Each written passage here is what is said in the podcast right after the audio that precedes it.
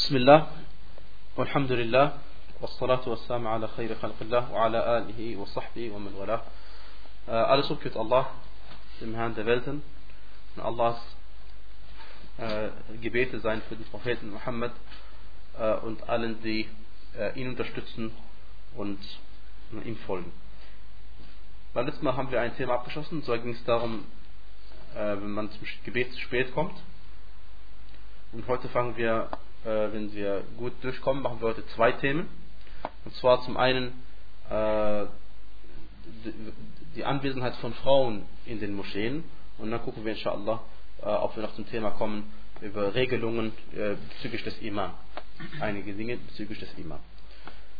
Ähm, unsere Religion, Alhamdulillah, ist eine vollkommene Religion und äh, die Vollkommenheit zeigt sich dadurch, unter anderem, dass äh, die Religion zielt darauf hinaus, ähm, uns immer zum Guten zu leiten, egal ob es fürs Diesseits ist oder fürs Jenseits. Und selbstverständlich gilt dieses Gute, was der Islam uns gebracht hat, sowohl für die Männer als auch für die Frauen. Und deswegen sagte Allah subhanahu wa ta'ala im Koran, Man amila salihan, wer Gutes tut, min zakarin au untha, egal ob männlich oder weiblich, وهو مؤمن und dabei gläubig ist, فَلَنُحْيِيَنَّهُ حَيَاةً طَيِّبَةً dem werden wir ein, dem werden wir ein gutes Leben bescheren, وَلَنَجْزِيَنَّهُمْ أَجْرَهُمْ بِأَحْسَنِ مَا كَانُوا يَعْمَلُونَ. Und denen werden wir ihre Belohnung dementsprechend geben oder den, entsprechend den besten Taten, die sie begangen haben.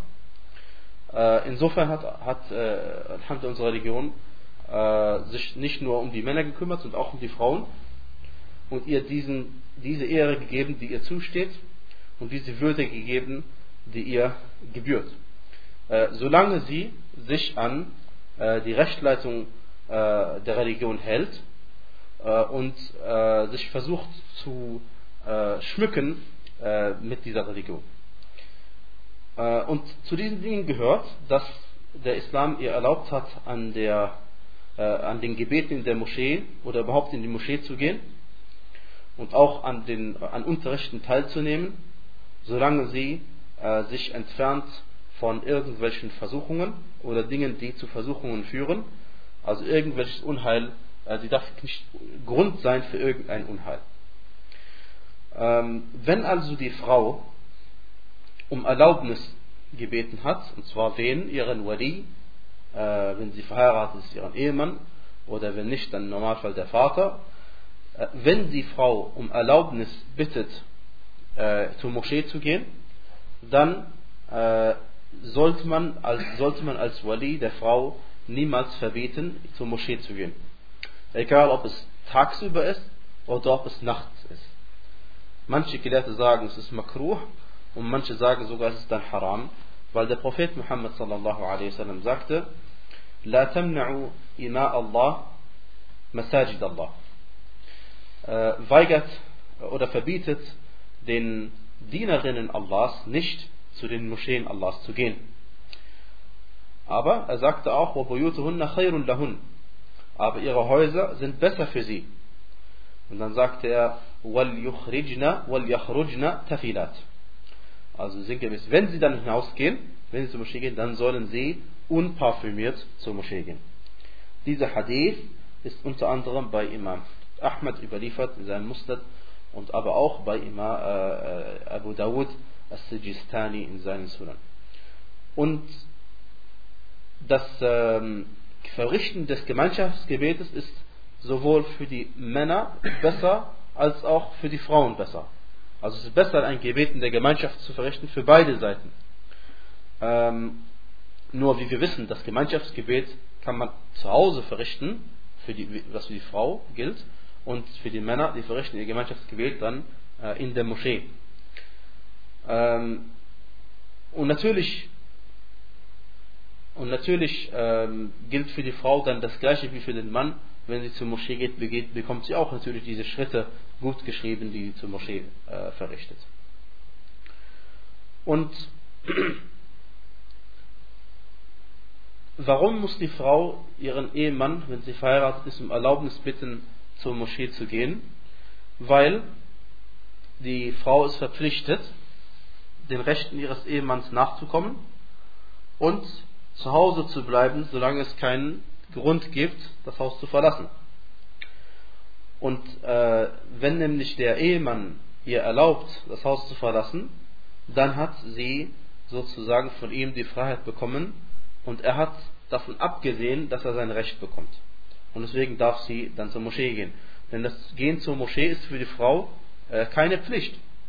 Und es kann ja nicht sein, dass wir eine Sache, die erlaubt ist, oder eine Sache, die jetzt in diesem Fall für sie äh, eine gute Sache ist, dass wir die Sache vorziehen, einer Sache, die für sie noch besser ist, nämlich dass sie eben den Pflichten ihres Mannes oder des Haushaltes nachkommt.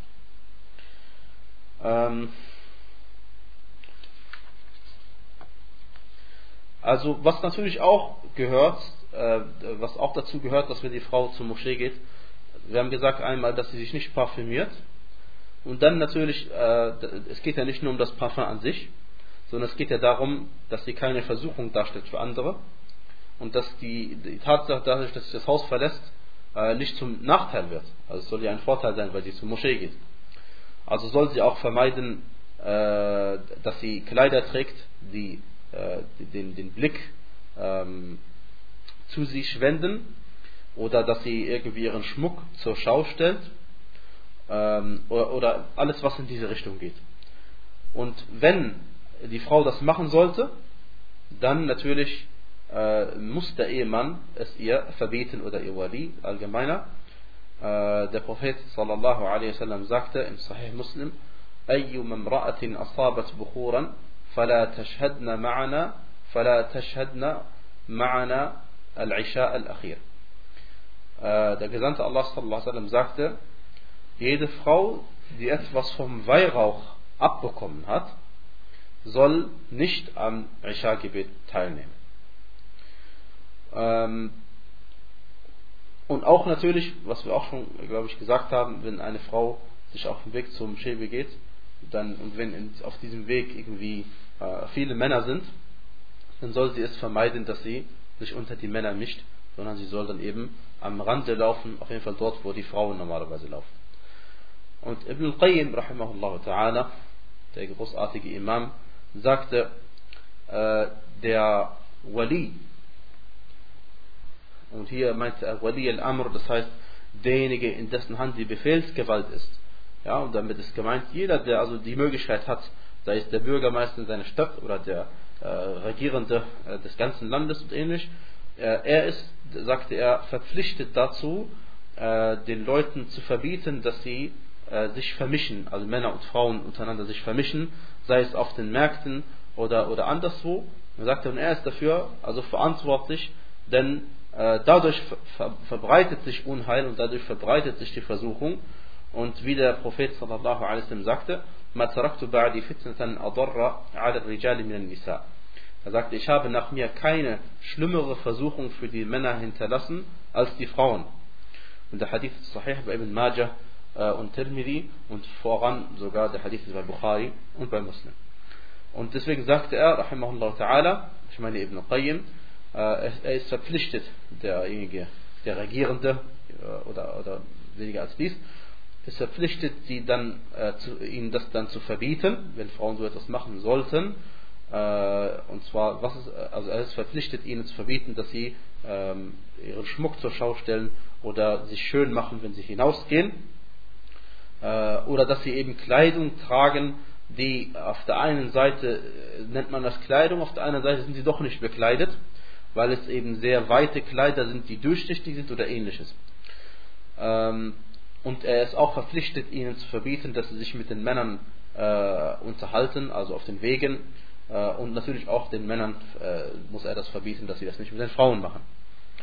Wenn also die Frau sich an die äh, Vorzüglichkeiten oder an die ähm, Anstandsregeln, an diese Sitten des Islam äh, hält und äh, sich an ihrer, äh, auch an ihrer Scham festklammert, dass wenn sie schamhaftig ist und sich ordentlich kleidet und sich nicht äh, schmückt und auch nicht parfümiert und auch nicht sich vermischt mit den Männern, unter die Männer vermischt, dann ist ihr also erlaubt, dass sie zur Moschee geht, um dem äh, Gebet, äh, am Gebet teilzunehmen oder damit sie am, äh, am Unterricht teilnimmt oder dem Unterricht zuhört, dem, dem Unterricht lauscht äh, und aber nicht zu vergessen, wie der Prophet sallallahu sagte, ihre Häuser sind besser für sie.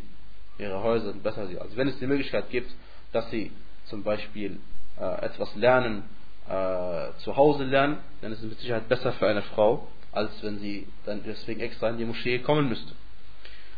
Wie dem auch sei, die Gelehrten äh, sind sich darüber einig, dass das Gebet für die Frau zu Hause besser ist als für sie in der Moschee, weil sie dann der Versuchung weiter entfernt ist. Und ihr wisst, der, der Hauptgrund so einer Versuchung ist eher die Frau als der Mann. Ja? Ähm, und es gibt einen Grundsatz im, äh, in unserer Religion, der bedeutet so viel wie äh, das, äh, sagt man, das Vermeiden von irgendwelchen schlechten Dingen. Ja? Das Abweisen, das Vermeiden, aus, das aus dem Weg gehen von irgendwelchen schlechten Dingen hat Vorrang gegenüber was? Gegenüber das Verrichten guter Taten. Das Verrichten gut. Also in diesem Beispiel, auf dieses Beispiel bezogen, eine Frau geht zur Moschee, auf der einen Seite bekommt sie durch eine gute Tat, aber auf der anderen Seite bekommt sie diese Sünde. Und was ist deswegen vorzuziehen? Also auf jeden Fall vorzuziehen, dass sie die Sünde unterlässt. Ja? Und Allah weiß am besten Bescheid. ähm, später ist dann äh, was passiert?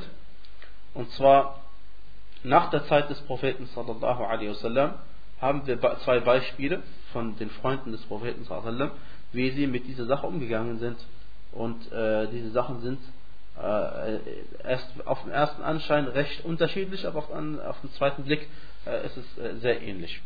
Und zwar äh, zum einen sagte Abdullah, er hat eines Tages Abdullah ibn Umar äh, radiallahu anhuma äh, anscheinend in einer Sitzung die, die, seinen Freunden die eben keine Sahaba waren, offensichtlich diesen Hadith des Propheten sallam mitgeteilt. Und zwar dass der Prophet sallallahu alaihi wasallam sagte, verbietet den Dienerinnen Allahs nicht in die Moscheen Allahs zu gehen. Äh, daraufhin sagte sein Sohn Bilal zu ihm, Wallahi lanamna'hun. Bei Allah, wir werden es ihnen sehr wohl verbieten. Und dann sagte Abdullah ibn Umar Worte, äh, schlichte Worte oder schlimme Worte. Und zwar hat er seinen Sohn dann beleidigt auf äh, stärkste Art und Weise und hat ihm eben vorgeworfen, ihm gesagt, äh, ich sage dir, dass der Gesandte Allah sallallahu alaihi wasallam gesagt hat, ihr sollt den Frauen nicht verbieten, in die Moscheen zu gehen und du sagst mir und du schwörst mir, dass du es ihnen verbieten wirst. Und dann ist überliefert, also bei Sahih Muslim, dass er ihm dann seinem Sohn aus dem Weg gegangen ist und es ist auch überliefert, äh, dass er seinen Sohn dann bis zu seinem Tode nicht mehr mit ihm geredet hat. Und äh, auf der anderen Seite äh, ist überliefert worden in, bei Bukhari bei Muslim, dass Aisha radiallahu anha gesagt hat, لو رأى الرسول صلى الله عليه وسلم ما رأينا لمنع لمنعهن من المسجد كما منعت بنو إسرائيل. Er sagte sallallahu alaihi wasallam, wenn der Gesandte Allah, also Entschuldigung, Aisha sagte, wenn der Gesandte Allah sallallahu alaihi wasallam gesehen hätte, was wir jetzt gesehen haben, was die Frauen gemacht haben, dann hätte er ihnen verboten, zur Moschee zu gehen, genauso wie den Kindern Israels es verboten worden ist. Also gemeint ist, den Frauen verboten worden ist, zu ihren äh, Synagogen zu gehen, eigentlich natürlich Moscheen. Äh, wie dem auch sei, äh, wir lernen dadurch, dass äh, das mag zwar die, die, die Ansicht von Aisha gewesen sein, aber Alhamdulillah, durch das, was wir vorhin gesagt haben, sehen wir keinen Widerspruch. Denn der Prophet sallallahu alaihi wasallam hat den Frauen äh, das nur erlaubt, wenn sie bestimmte Bedingungen erfüllen. Und deswegen haben wir das ja gesagt. Erfüllen sie sie nicht, dann dürfen sie nicht. Erfüllen sie sie, dann soll man es ihnen nicht verbieten. Ähm, wenn dies was wir gerade gesagt haben, sich bezieht auf das äh, Gehen zu Moscheen, dann natürlich, liebe Geschwister, dann bezieht sich das auf Dinge, die nicht mit Moscheen zu tun haben, erst recht, weil die Moscheen sind ja ein Ort normalerweise, wo man nur hingeht, um was zu machen, um zu beten. und um Allah subhanahu wa ta'ala zu dienen und seiner zu gedenken. Aber wenn man dann zum Beispiel woanders hingeht, nicht in die Moschee, dann ist die Wahrscheinlichkeit größer, dass es eben nicht um, äh, dass, dass die Grenzen Allahs eher nicht eingehalten werden. Äh, und wenn wir dann also in heutiger Zeit hören, äh, auf der einen Seite, was die Gelehrten gesagt haben, möge Allah sich ihrer erbarmen, und auf der anderen Seite hören wir, dass Leute dazu aufrufen, dass die Frauen ihre Häuser verlassen sollen und dass die Frauen arbeiten gehen sollen. Äh, und äh, dann wissen wir, dass solche Leute in Wirklichkeit nur zu dieser Versuchung, zu diesem Unheil aufrufen. Und hier ist äh, festzuhalten, dass die Absicht spielt keine Rolle. Also die Absicht spielt keine Rolle. Wenn jemand aufruft zu solchen Dingen, dann wissen wir, dass er jemand ist, der zu schlechtem aufruft, aber jetzt eine gute Absicht hatte oder nicht, spielt dafür gar keine Rolle. Also für uns überhaupt keine, um ihn als solchen Menschen abzustempeln. Ähm, und deswegen ist es also die Pflicht für jemanden, der dazu in der Lage ist, solchen Leuten das Handwerk zu legen, dass sie eben nicht schreiben, was sie schreiben wollen und nicht sagen, was sie sagen wollen. Und das hat überhaupt nichts mehr mit äh, irgendwelcher persönlichen Freiheit zu tun, wenn du die Leute in Unheil stürzt. Und ähm, die einzige oder der, der, der, der, das wichtigste Argument, was solche Leute an den Tag bringen, ist, dass sie sagen, die Hälfte unserer Gesellschaft besteht aus Frauen. Und wenn ihr sagt, dass die Hälfte dieser Gesellschaft zu Hause bleiben soll, dann würde das bedeuten, dass die Hälfte der Gesellschaft arbeitslos ist. Und sie vergessen aber, dass ähm, die Frau, wenn sie zur Arbeit geht, äh, dann bei solchen Arbeiten meistens, und das ist ja wohl nicht auszuschließen, äh, in Kontakt kommt mit Männern, äh, unnötiger Kontakt, und sich dadurch in vielen Fällen mehr entwickelt als dies. Und sie vergessen auf der anderen Seite und tun so, als wäre die Arbeit, die die Frau zu Hause verrichtet, wertlos. Und als ob richtige Arbeit nur diejenige ist, die Geld nach Hause bringt. Und das ist natürlich nicht richtig, und äh, solche, solche Leute, sie rufen die Frauen dazu auf, Dinge zu tun, die sich nicht äh, im Einklang befinden mit ihrer Fitra, das heißt mit ihrer, äh, sag ich mal jetzt, mit ihrer Natur, mit ihrer Art, wie sie erschaffen worden ist. Und zwar, dass sie eben ähm, ein, ein Ort für den Mann ist, bei dem er sich beruhigt und bei dem er sich wohlfindet und dass sie eben eine Mutter ist und dass sie eben eine Schwangere ist und dass sie eben eine stillende Frau ist und dass sie eben eine Erzieherin ist und dass sie eben sich kümmert um die Dinge, die in diesem Haus gibt. Und wenn sie dann eben dieses Haus verlässt, kann sie all diese Aufgaben, die wir gesagt haben, gar nicht mehr erfüllen. Äh, oder, und wer wird sie dann erfüllen? Der Mann kann sie nicht erfüllen. Äh, deswegen sind ja diese Beispiele auch schön ausgewählt. Der Mann kann. Und was bringt es uns dann, äh, wenn eines Tages die Gesellschaft nicht nur die erste Hälfte verloren hat, sondern auch noch die zweite Hälfte, nee, das, also das ist natürlich nur, ähm, wie man sagt, also äh, wenn wir uns darauf einlassen würden, dass tatsächlich die erste Hälfte verloren würde, dann sagen wir, in diesem Fall wird auch noch dann die zweite verloren. Aber in Wirklichkeit, durch das islamische Prinzip werden beide natürlich auf höchster Ebene erhalten. Ähm, und deswegen sagen wir zu solchen Leuten, die ihre Töchter und ihre Kinder, ich meine die Frauen und äh, hinausschicken wollen, damit sie arbeiten gehen, äh, weil sie vielleicht selbst nicht einfach für sie aufkommen wollen, dass sie äh, einfach äh, sich Allah subhanahu wa ta'ala zuwenden sollen und zu ihrer Besonnenheit zurückkehren sollen und dass sie nicht zu denjenigen gehören, die die Gunsterweisung Allahs umtauschen oder austauschen mit Undankbarkeit und dadurch ihr Volk in die Wohnstätte des Niedergangs versetzen wie Allah subhanahu wa ta'ala es äh, im Koran äh, ausgedrückt hat in Surat Ibrahim, sondern man soll eben Dinge sagen, die der Gesellschaft nutzen und nicht der Gesellschaft schaden. Ähm, und deswegen, liebe äh, Schwester im Islam, äh, zum Gottvertrauen gehört es, dass du äh, daran, darin vertraust, dass wenn du das machst, was Allah subhanahu wa ta'ala von dir verlangt hat, äh, an, an Pflichten, dass, dass du weißt, dass es dir dann gut gehen wird. Und dass du weißt, dass wenn du dich nicht an das hältst, was Allah von dir verlangt hat, dann wird es dir eben schlecht gehen. Wenn es dir in diesseits dann noch gut geht, dann wirst du es eben jenseits zu spüren bekommen. Und wie Allah subhanahu wa ta'ala sagte, وَمَنْ يَبْتَغِ غَيْرَ الْإِسْلَامِ دِينًا فَلَنْ يُقْبَلَ مِنْهُ Wer eine andere Religion sich äh, wünscht oder begehrt als, als den Islam, so wird sie von ihm nicht angenommen werden. وهو في الآخرة من الخاسرين und er wird im Jenseits eben zu den Verlierern gehören. Möge Allah subhanahu wa ta'ala uns und euch den Erfolg dazu verleihen, dass wir immer das Gute sagen und das Rechtschaffene in Diesseits und im Jenseits. Und die Frage ist, wie fühlen wir uns unserer Sache eigentlich so sicher? Woher wissen wir eigentlich, dass das, was wir sagen, äh, die äh, klare Wahrheit ist und dass das wirklich das Gute ist? Haben wir irgendwelche, äh, sagt man, ähm, Erfahrungswerte? Haben wir wirklich Erfahrungswerte? Haben wir irgendwie äh, Umfragungen gemacht äh, in den letzten 100 Jahren, was Vorteile es hat und Nachteile hat für Männer und Frauen, wenn sie wie leben und arbeiten? Nein, die Antwort ist, wir vertrauen Allah subhanahu wa ta'ala so stark, äh, dass er, wenn er etwas sagt, dass es die Wahrheit ist. Und wir vertrauen dem Propheten sallallahu alaihi wasallam äh, eben genau deswegen, weil er von Allah gesandt ist. Und wenn der Prophet sallallahu alaihi wasallam das sagt, dann wissen wir, äh, dass dies eben äh, richtig ist. Äh, na, und auch gibt es dann Anstandsregeln, die hören natürlich nicht auf. Wenn man auch zur Moschee geht, äh, gibt es Anstandsregeln, wie man sich zu verhalten hat. Dazu gehört der, das, äh, das, Senken des Blickes, sowohl für die Frauen als auch für die Männer, wie Allah es in Surat nur äh, bevor, anbefohlen hat. Und ebenfalls Dinge wie äh, ein Hadith, in dem der Prophet sallallahu alaihi wasallam sagte, man kann min kunna yu'minna äh, billahi wal yawmil akhir, fala tarfa' ra'saha hatta yarfa' ar-rijal ru'usahunna حتى يرفع الرجال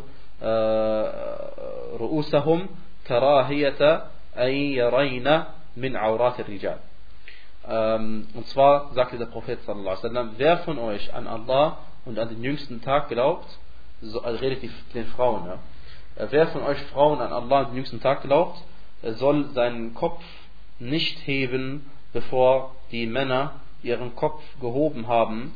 Und dann heißt es, nämlich, äh, das ist offensichtlich kein Hadith mehr und Allah weiß am besten Bescheid, aber die äh, Erklärung eines Überlieferers, äh, dass, äh, dass dieser Befehl ist auf, äh, aus Angst davor, dass eben die Frauen äh, die Aura der Männer sehen könnten.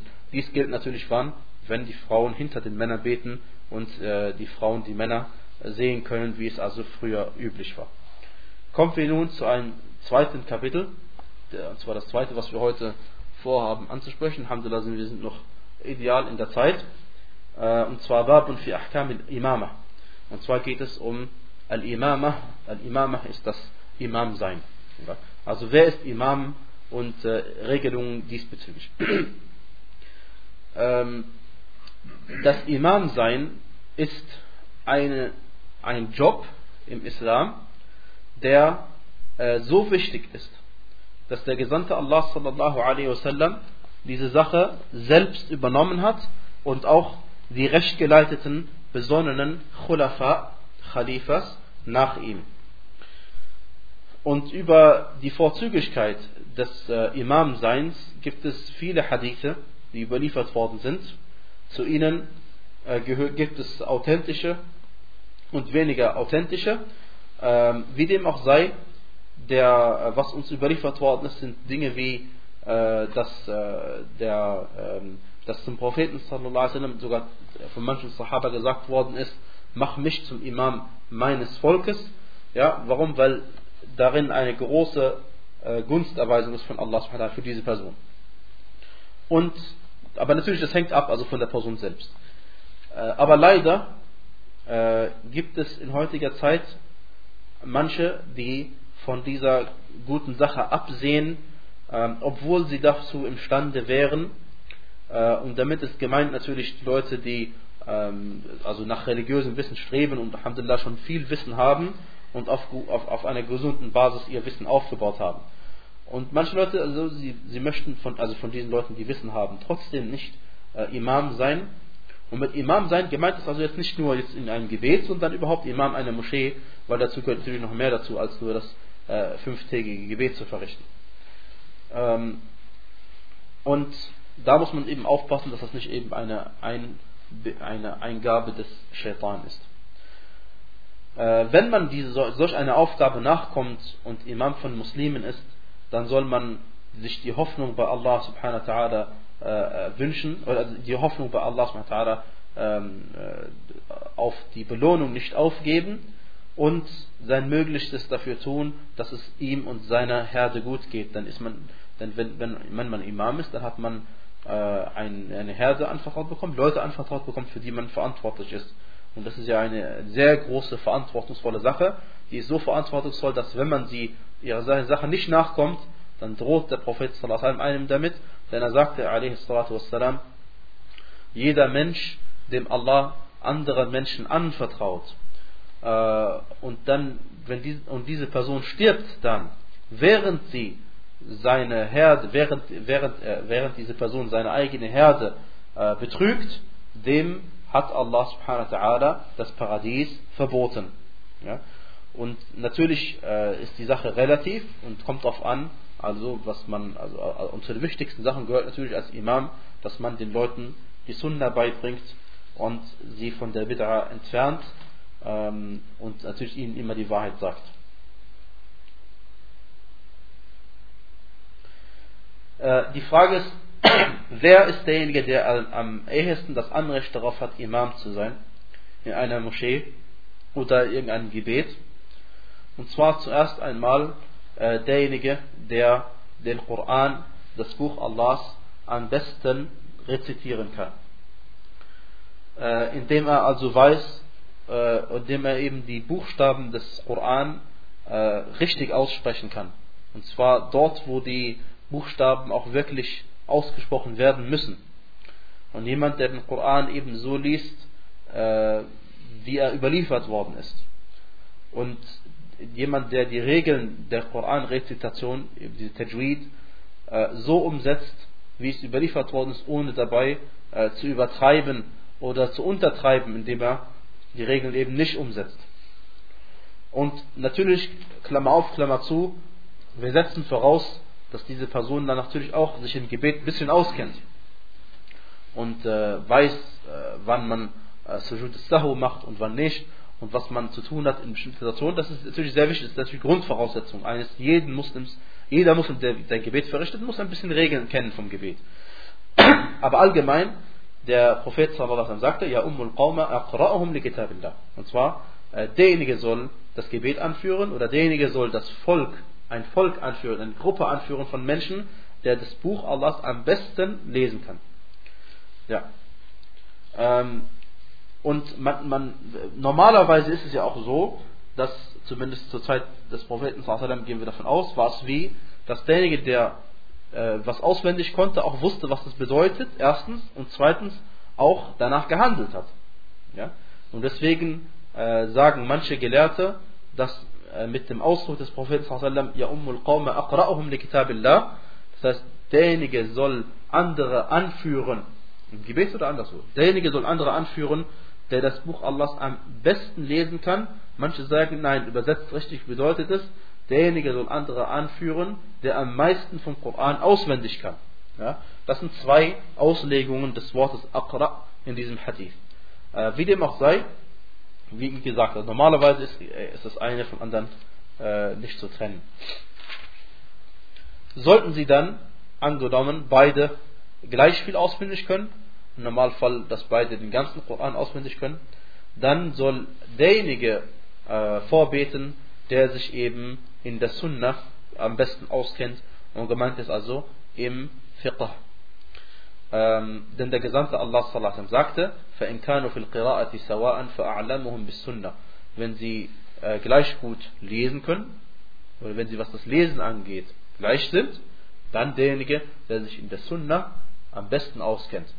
Und das Wichtigste ist nicht nur natürlich das Gebet sowieso, aber auch überhaupt Religion. Denn äh, derjenige, der vorbetet, liebe Geschwister, soll ein Vorbild sein, den wir gleich sehen werden. Das Wort Imam äh, bedeutet auch Vorbild im Arabischen. Wenn sie dann gleich gut lesen können und auch äh, gleich gut sich im Fiqh auskennen, dann soll derjenige ähm, vorgezogen werden, der sich der, der die Hijra gemacht hat vor dem anderen. Der frühere Hijra gemacht hat. Was bedeutet Hijra? Hijra bedeutet, dass man aus einem Land äh, von, äh, von Nichtmuslimen in ein Land äh, ausgewandert ist, äh, wo Muslime leben. Äh, als nächstes, wenn sie dann auch in dieser Sache alle gleich sind, dann sagte der Prophet, dass derjenige als nächstes kommen soll, der älter ist als der andere. Und zwar, ähm, und das hat damit zu tun, Wallahu a'lam, dass wir natürlich besonders die Älteren respektieren. Ähm, und ähm, jemand, der älter ist, ist inshallah dem, der Demut näher, äh, weil er normalerweise kein Ansehen mehr braucht irgendwie von anderen Leuten. Aber jüngere Leute, sie haben vielleicht noch diese Fitne am Herzen, dass sie vielleicht irgendwas schön machen oder so für andere. Aber bei älteren Leuten ist das weniger der Fall. Und dann ist auch die Wahrscheinlichkeit größer, dass ihre Gebete angenommen werden. Und auch der Ältere ist normalerweise der, der weiser ist und mehr Geduld hat mit anderen Leuten und so weiter und so fort. Das wissen wir alles. Äh, natürlich, die, wie gesagt, die, der Beweis ist alles aus, dem, aus einem Hadith von Abu Mas'ud al-Badri bei Sahih Muslim, in der er äh, diese, diese Reihenfolge also so dargestellt hat. Ja? Also überliefert hat über den Propheten sallallahu alaihi. Und übrigens, also das, die Sache mit der, mit der Hijra, wie Sie gerade angewähnt haben, äh, das ist eine Sache, die, die, die, bezieht sich nicht nur auf die Zeit von damals, weil äh, damals sind ja die Muslime von Mekka nach Medina ausgewandert, aber der Prophet sallallahu alaihi sagte, Al-Hijratu baqiyatun hatta tanqati'u at-tawbah. والتوبة باقية حتى تخرج الشمس من مغربها. Er sagte, diese Auswanderung, diese Hijra, äh, wird, so lange, wird es so lange geben, bis äh, die Tauba äh, nicht mehr angenommen werden wird. Und dann sagt er, wie Tauba, dass, dass, dass man sich Allah eben reuevoll zuwendet und seine Sünde bekennt und bereut. Die Tauba wird es so lange geben, bis die Sonne äh, vom Westen aufgehen wird. Denn sobald, das ist ja eines der, der großen äh, Zeichen des jüngsten Tages, eines der zehn großen Zeichen des Tages, dass die Sonne nicht im Osten aufgeht, wie jeden Tag, sondern eines Tages wird die Sonne im Westen aufgehen und dann ist eben die, die Zeit der Tauba vorbei. Und dieser Hadith ist Sahih, der ist bei Sheikh al-Albani sagt, der ist bei Ahmed Abu Dawud und bei Ad-Darimi. Ja, und in, auch in einer weiteren Version äh, zieht der Prophet sallam, äh, denjenigen vor, der vorher den Islam angenommen hat als den anderen. Das heißt, jemand, der länger im Islam ist, hat auch das Anrecht eher als jemand, der äh, nicht so lange im Islam ist wie jemand anderes. Äh, Sheikh al-Islam Ibn Taymiyyah, rahimahullah ta'ala, sagte, dass der Prophet sallallahu alaihi wasallam ähm, denjenigen vorgezogen hat im Gebet, oder äh, dass er Imam ist, der sich im, der am meisten Wissen hat über das Buch Allahs und über die Sunna des Propheten sallallahu Und dann sagte er, und wenn sie in dieser Sache gleich sind, haben wir gesagt, erst Koran lesen können und äh, auswendig können und, und Fiqh, wenn sie dieser Sache gleich sind im Wissen, dann kommt wer? Dann kommt derjenige, der äh, äh, vor dem anderen die guten äh, und, und, und, und, nennenswerten Taten gemacht hat. Also jemand, der vor jemand anderes eine gute Tat gemacht hat. Der äh, Sorcery. Und deswegen hat er gesagt, dass zuerst der Muhajir kommt. Das heißt, der, der zuerst die Auswanderung gemacht hat. Und wenn sie auch an dieser guten Tat gleich sind, dann kommt derjenige, der, äh, der, der, der was älter ist als der andere. Und das ist eine Sache, die kannst du ja gar nicht beeinflussen. Aber die gute Tat, da warst du selbst der Grund. Für die gute Tat warst du selbst der Grund, aber für das Alter bist du ja nicht selbst der Grund. Deswegen die Reihenfolge ist also eine weise Reihenfolge äh, zweifellos. Diese Reihenfolge, die wir gehört haben, die Geschwister, gelten unter folgenden Voraussetzungen. Und zwar, wenn nicht eine von den folgenden drei Dingen gegeben sind. Nummer eins, sollte es in einer Moschee einen Imam geben, der äh, als der Imam definiert ist, dieser Moschee, dann ist dieser immer vorzuziehen allen anderen Leuten. Auch wenn jemand anderes den Koran besser lesen kann als er. Das ist Nummer eins. Und ähm, die zweite Sache ist, wenn man sich befindet bei jemand anders zu Hause, wenn man Gast ist zum Beispiel, äh, dann ist, hat auch der Gastgeber Vorrang gegenüber allen anderen Gästen. Oder drittens, der äh, höchste, äh, der Regierende überhaupt, der Regierende, sollte es einen Khalifa geben, äh, oder sein Vertreter, wenn er irgendwo ist, dann hat er das Anrecht, das Gebet anzuleiten vor irgendjemand anderes. Und der Beweis dafür ist die Aussage des Propheten sallallahu alaihi wasallam, nachdem er diese Reihenfolge, die wir vorhin gesagt haben, gesagt hat, sagt er, ولا يؤمن الرجل الرجل في بيته ولا ولا في سلطانه. Und zwar sagte er sallallahu alaihi wasallam, keiner darf einen anderen im Haus dieser anderen Person anführen im Gebet. ولا في سلطانه إلا بإذنه. Und zwar, und auch darfst du nicht jemanden anderes anführen im Gebet im Machtbereich der anderen Person. Im Machtbereich der anderen Person, es sei denn, er erlaubt es. Also, wenn du irgendwo bist, in einem Ort, was jemand anderes gehört, äh, der, zum Beispiel der Besitzer der Firma, wenn ein Muslim ist, dann hat er das Anrecht vor dir. Der Regierende das Anrecht vor jemand anderes auch. Und so sieht man, die Sache ist relativ, je nachdem, wie, in welchem Machtbereich man sich befindet. Äh, es sei denn, er erlaubt es. Wenn, wenn die Person es erlaubt und sagt, bitte vor, dann natürlich die Sache unproblematisch. Absolut.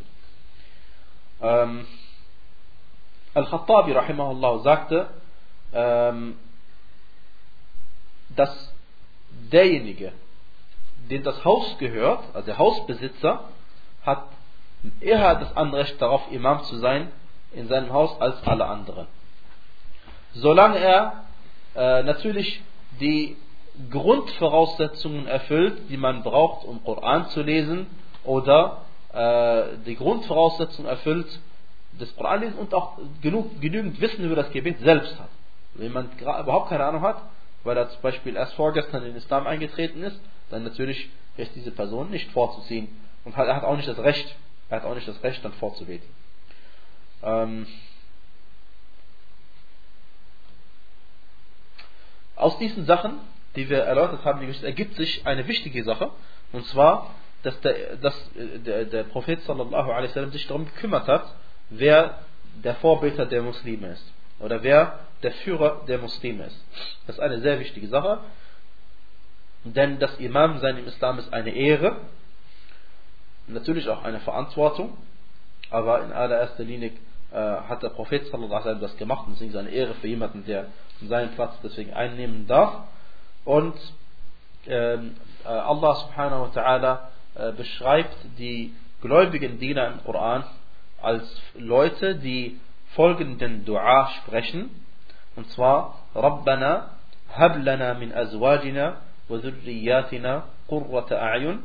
Und zwar, unser Herr, schenke uns von unseren Ehegatten und von unserer Nachkommenschaft äh, Grund zur Freude.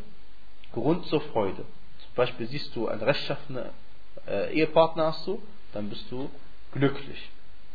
Oder du siehst, dass dein Kind gläubig ist, dann wirst du glücklich. Ja? Und dann sagte er, subhanahu wa ta'ala, also was die Gläubigen sprechen, وَجْعَلْنَا لِلْمُتَّقِينَ imama und mach uns zum Vorbild für die Gottesfürchtigen.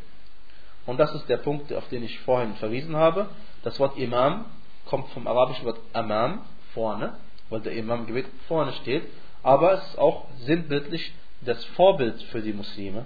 Äh, und deswegen äh, wünscht man von Allah subhanahu wa ta'ala, dass er einen selbst zu einem Vorbild macht für die Muslime. Ja. Und, äh, liebe Geschwister, äh, wir wissen auch, dass der Imam ja nicht nur die Aufgabe hat, vorzubeten, sondern auch, dass er guten Ratschlag gibt seinen Leuten, dass er ihnen was beibringt, dass er sie erinnert äh, an Allah subhanahu wa ta'ala den jüngsten Tag, wenn sie in, in der Moschee sind. Und ähm, auf diese Art und Weise gehört er dann zu denjenigen, die zum Guten aufrufen. Und Allah subhanahu wa ta'ala sagte, ومن أحسن قولا ممن دعا إلى الله وعمل صالحا وقال إنني من المسلمين Allah sagte, und wer spricht schönere Worte als jemand, der zu Allah aufruft und Gutes tut und sagt, ich gehöre zu den Muslimen. Und wenn jemand also es nicht wünscht, äh, ein, äh, also Vorbild zu sein für die Muslime, Imam zu sein für die Muslime, dann zweifellos ist das kein gutes Zeichen für ihn. Und Allah subhanahu wa ta'ala bewahre uns äh, davor. Ja. Ähm, jetzt gibt es noch, äh, bevor wir fertig sind, äh, ein paar äh, Punkte, auf die äh, manche Gelehrte hingewiesen haben. Und zwar ähm, wir wissen, dass der äh, uns ist überliefert, dass der Prophet sallallahu alaihi wa sallam ähm, nach seinem Gebet, wenn er sein Fahrtgebet verrichtet hat, äh, sollte er oder hatte er äh, normalerweise oder wir können davon ausgehen immer sein freiwilliges Gebet nicht an der Stelle verrichtet, an der er sein Fahrtgebet verrichtet, sondern hat es woanders äh, verrichtet, also äh, am besten das Freiwillige verrichtet man zu Hause. Äh, und ansonsten ist er also nach dem Fahrtgebet aufgestanden und weggegangen und nicht lange dort sitzen geblieben. Äh, und die Ausnahme bildet sich, gibt es nur in Bezug auf das Fajr-Gebet. Nach dem Fajr-Gebet haben dann die Freunde des Propheten sich um ihn versammelt, um von seinen weisen Worten zu profitieren. Und äh, man sagt, der, zu den Weisheiten, die dahinter stecken, gehört, dass die Erde, auf der man gebetet hat, die wird für einen am jüngsten Tag bezeugen dass man dort sein Gebet verrichtet hat. Und deswegen ist es eine gute Sache, dass man nicht an der gleichen Stelle sein Gebet verrichtet, auch an verschiedenen anderen Stellen. Und auch eine andere Sache ist, äh, der Grund, warum ein Imam vor den anderen steht, ist wegen dem Gebet. Wenn also das Gebet vorbei ist, soll er diesen Ort verlassen, weil er ist nicht besser als die anderen. Ja? Und äh, sicherlich gehört das also zu den äh, zur Vollkommenheit sondern der Imam bleibt eben an der Stelle, wo er gebetet hat, so lange sitzen, wie er äh, eben Astaghfirullah dreimal sagt und dann soll er sich dann umdrehen und zu den Gläubigen, äh, zuwenden, den Gläubigen zuwenden.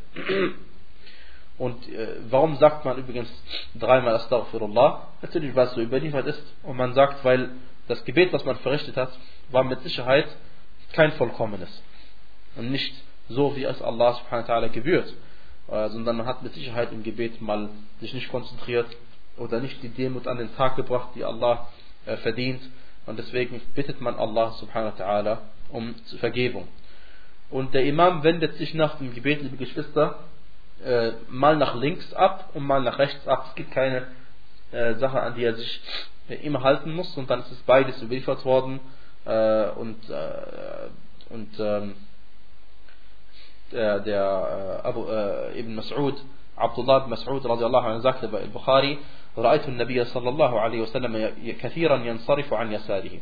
Zwar sagt er, ich habe sehr oft gesehen, dass der Gesandte sallallahu alaihi wasallam sich nach dem Gebet nach links gedreht hat und von dort weggegangen ist. Das bedeutet also, dass er beides gemacht hat und das nicht irgendwie eine Sache ist, die man also man sollte nicht eine Sache immer machen, sondern mal so und mal so machen. Allah weiß am besten Bescheid. Wa sallallahu wa barak ala Muhammad وعلى آله وصحبه وسلم تسليما كثيرا.